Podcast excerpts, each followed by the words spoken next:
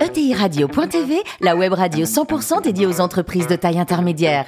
Animée par Alain Marty, en partenariat avec l'Union des marques et Généo Capital Entrepreneur, la société d'investissement des familles et des entrepreneurs qui voient loin. Bonjour à toutes et à tous, bienvenue à bord de ETI Radio. Vous êtes plus de 43 000 dirigeants d'entreprise abonnés à nos podcasts et vous pouvez bien sûr réagir sur les réseaux sociaux, notre compte Twitter, ETI Radio, Thierry Dubas, TV à mes côtés pour co-animer cette émission.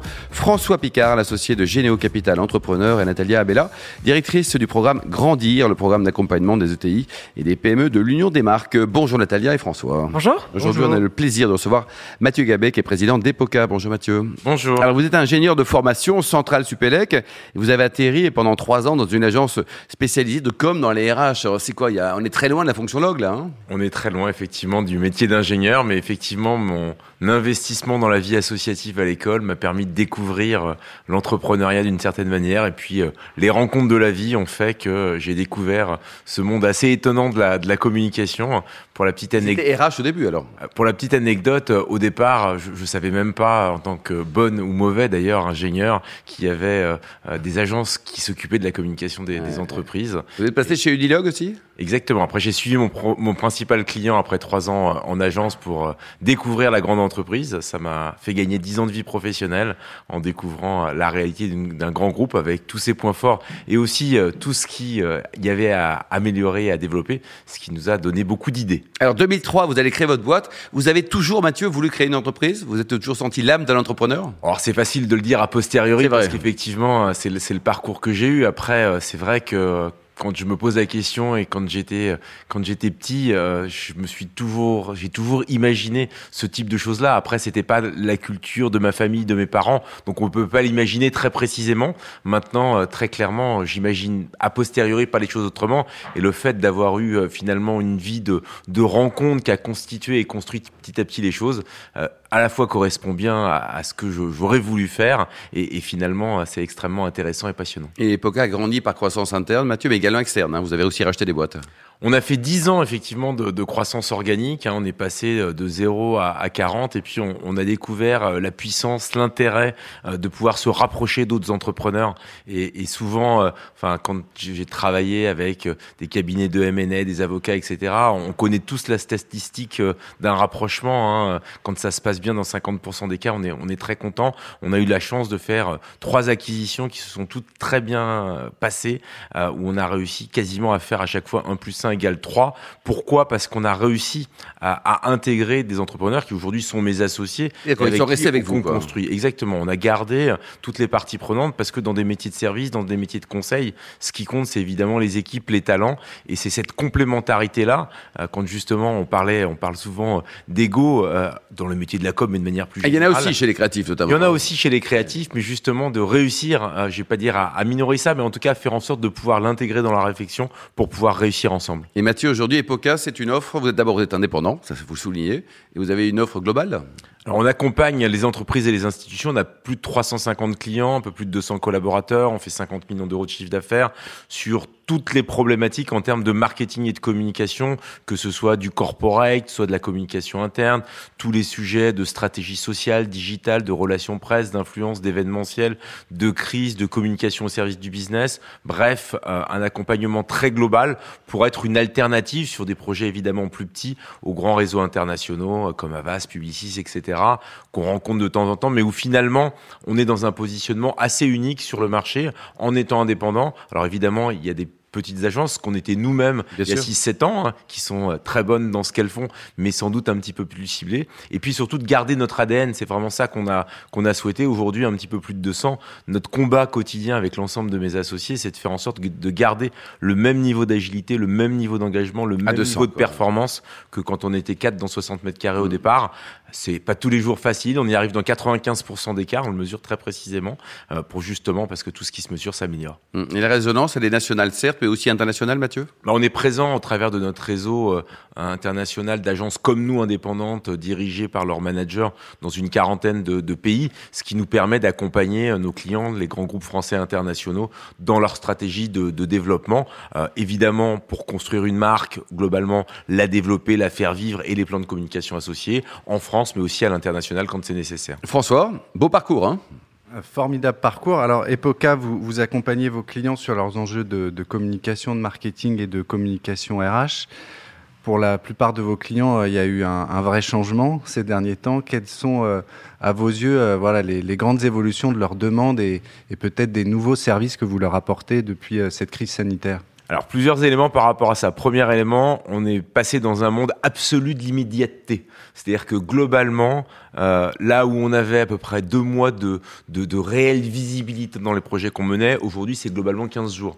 Mais tous les 15 jours, ça se remplit de façon infinie et ça se passe plutôt pas mal. Aujourd'hui, on a retrouvé de la croissance par rapport à 2019, on a retrouvé euh, une rentabilité identique à celle qu'on avait euh, en 2019. Donc c'est pas vraiment une difficulté, mais c'est une réalité qui nécessite aussi derrière d'avoir une agilité encore plus grande dans les projets qu'on qu mène. Alors faut faire attention, on parle souvent d'agilité, faut pas mélanger agilité et bordélisation dans les projets. Hein. Donc ça, c'est quelque chose qu'il faut avoir bien en tête. Donc véritablement, cette immédiateté, c'est le premier élément clé, ce qui pose plein de sujets, plein de difficultés, plein de problématiques et plein de choses extrêmement intéressantes. C'est-à-dire que premièrement, donc, il faut des projets plus agiles. On est passé de 20% de projets en mode agile à 60%. Quand on parlait de projets en mode sprint to agile en 2019, les gens nous disaient, je suis pas chez Unilog justement, je fais pas de l'informatique. Euh, Aujourd'hui, tout le monde veut faire de, de l'agile et du sprint, mais tout le monde n'est pas capable d'en faire, ni chez nos clients d'ailleurs, ni nos collaborateurs. Donc, ce qui pose aussi des questions d'équipe dans la façon de le faire. Et puis, euh, on a un vrai sujet aussi d'équipe, d'organisation euh, il y a beaucoup de gens qui ont décidé de changer de vie dans la période. Il ne faut pas se voiler la face. Hein. Moi, j'estime qu'aujourd'hui, il y a 15% des salariés qui ont directement ou indirectement disparu. Donc déjà, on a 15% de gens en moins chez nous, mais partout ailleurs. Donc en termes de recrutement, c'est extrêmement compliqué. Ce qui fait d'ailleurs que toute notre offre d'ailleurs de communication de recrutement de marque employeur, qui représente à peu près 25% de notre activité, qui a été très touchée pendant la période Covid, hein, parce que les entreprises, hélas, encore une fois, pour la grande majorité, ont tout arrêté, ont repris extrêmement fort aujourd'hui. On a des demandes tous les jours sur des sujets de marque employeur, de communication de recrutement, parce que les difficultés sont énormes. Mais ça nous pose à nous-mêmes des difficultés de par rapport à ça, de, talent, quoi. de recrutement et surtout de trouver les bonnes personnes, les intégrer, les développer. Et c'est ça le vrai enjeu aussi. Il faut rappeler les 15% qui sont barrés, Mathieu, non? Ouais, c'est compliqué. Justement, cette réactivité, alors que vous-même, vous avez eu un arrêt assez brutal et que vos clients vous demandent un redémarrage euh, très rapide, cette réactivité aujourd'hui, vous la trouvez grâce au freelance ou au contraire, vous, vous, vous voulez des compétences internes euh, et durables? Alors nous, l'activité, elle a repris euh, très clairement en septembre 2020. Hein, quand on parle de grosse reprise en septembre 2021, c'est pas vraiment ce qu'on observe et pas vraiment ce qu'on observe chez nos clients. Ça s'est fait plus comme une longue trame depuis septembre de, de, de l'année dernière, donc c'est beaucoup plus global. Euh, après cette agilité euh, et cette façon de répondre aux, différents sujets, euh, on a aujourd'hui un peu plus de 200 collaborateurs. On fait travailler des partenaires par ailleurs, on a un petit peu freelancisé sur un certain nombre de postes. Maintenant, c'est aussi important d'avoir des équipes qui sont présentes, qui connaissent la culture, l'engagement de l'entreprise. Maintenant, il est très clair que notamment le, télétravail a permis aujourd'hui à tous les managers chez Epoca ou ailleurs de se rendre compte qu'il était beaucoup plus facile et possible de traiter un certain nombre de sujets euh, de façon beaucoup plus en mode remote. Euh, et donc, on a sur certains métiers, évidemment, des consultants, des créatifs qui peuvent intervenir par ailleurs. Et avec la même qualité de service, Mathieu? Alors, oui, ça, ça, ça, va, ça va. Ah, ça, c'est un petit oui, c'est pas un grand oui. Non, c'est, bah, c'est sûr qu'il y a une forme de complexité. Il faut connaître les gens. Maintenant, on retrouve aussi des collaborateurs avec qui on a pu travailler à 5, 10, 20 ans, qui ont aujourd'hui un petit peu changé de vie, avec qui on peut euh, continuer à travailler. Avec eux, ça se passe magnifiquement bien. Après, c'est trouver un partenaire, c'est aussi difficile que de trouver un collaborateur. Il faut qu'il y ait un matching. On croit toujours que c'est formidable, et puis dans les faits, c'est pas si simple. Donc, par rapport à ça, ça n'a pas encore radicalement changé. Je pense que dans les années qui viendront, ça va bouger très clairement euh, parce que euh, les, les, gens sont prêts à travailler dans des modes d'action qui sont différents et qui permettent ça. Natalia? Justement, sur ce, ce, ce, cette nouvelle organisation du travail, sur les agences, on voit beaucoup de nouvelles agences émerger avec des nouvelles formes d'organisation, des, des, des, des j'allais dire des collectifs euh, qui se créent avec des plateformes et puis euh, des formats d'équipes qui sont choisis ad hoc, etc.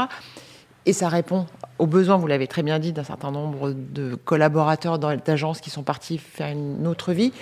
Comment vous répondez à ça? Comment vous organisez ça? Comment vous anticipez ça? Et est-ce que c'est quelque chose sur lequel vous allez travailler pour intégrer d'autres formes de travail collaboratif dans l'entreprise? Pour moi, il y a deux éléments dans votre question. Un, dans la façon dont on traite le sujet, on l'a toujours aussi un peu traité comme ça chez Epoca, c'est-à-dire qu'on a toujours monté des équipes ad hoc quand c'était nécessaire.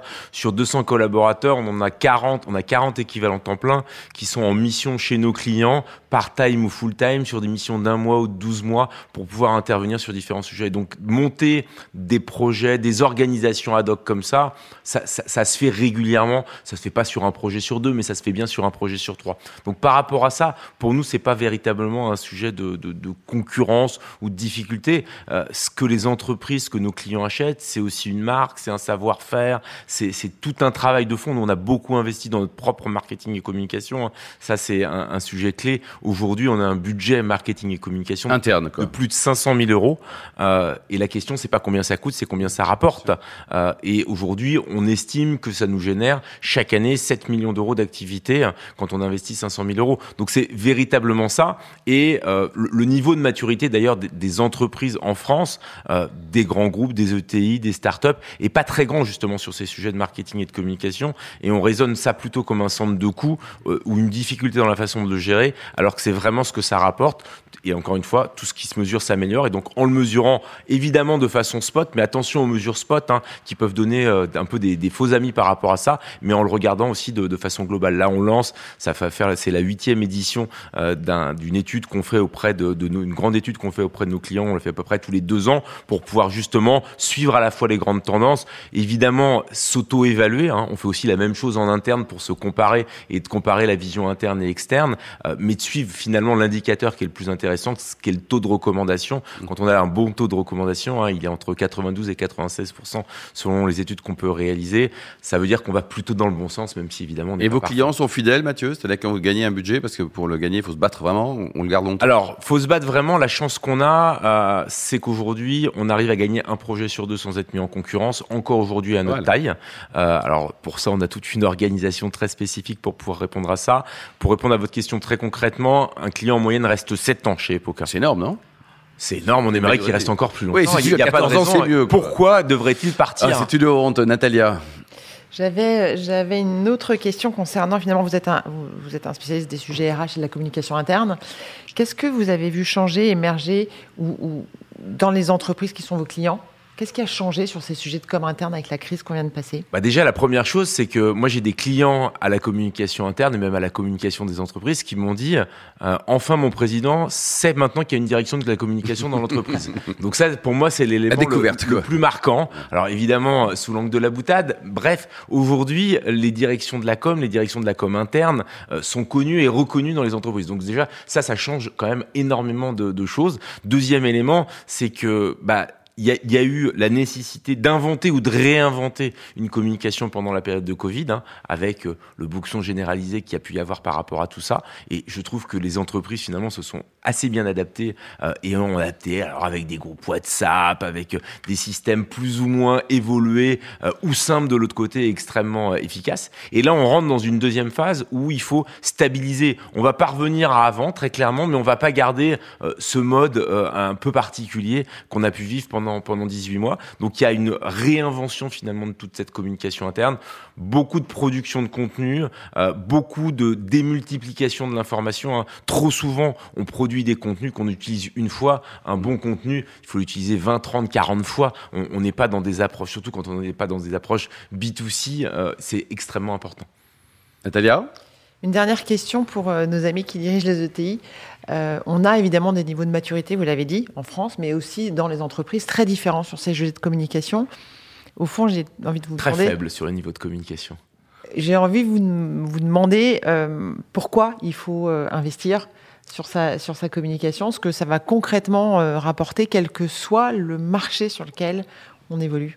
Bah, très clairement, je, je pense que c'est un des éléments de, de, réponse de la réussite et de la maturité euh, des ETI euh, en France que d'investir en termes de marketing et de communication. Comme je le disais tout à l'heure, la question c'est pas combien ça coûte, c'est combien ça rapporte, et de faire en sorte d'avoir une structuration en termes de positionnement, de promesses, de déploiement, et surtout de travailler l'alignement entre la stratégie, le marketing, la com et le commerce. La plus grande difficulté et la raison pour laquelle finalement faire travailler ensemble tout le monde, quoi. Bah, faire travailler ensemble et se dire que tout ça doit être in fine au service du business et aligné avec la stratégie. C'est ce désalignement ou le fait que les équipes travaillent pas ensemble par rapport à ça qui rend les choses compliquées. Et deuxième élément dans les ETI, euh, ce qui est un petit peu différent des grands groupes, c'est que le staffing en termes d'équipe est pas forcément euh, au bon niveau sur ces sujets-là. Combien de fois la responsable ou le responsable de la com, c'était l'assistant ou l'assistante Eh oui. DG Eh oui. euh, donc c'est c'est révélateur. Si c'est pas une fonction, effectivement, dans ce cas-là, autant rien faire.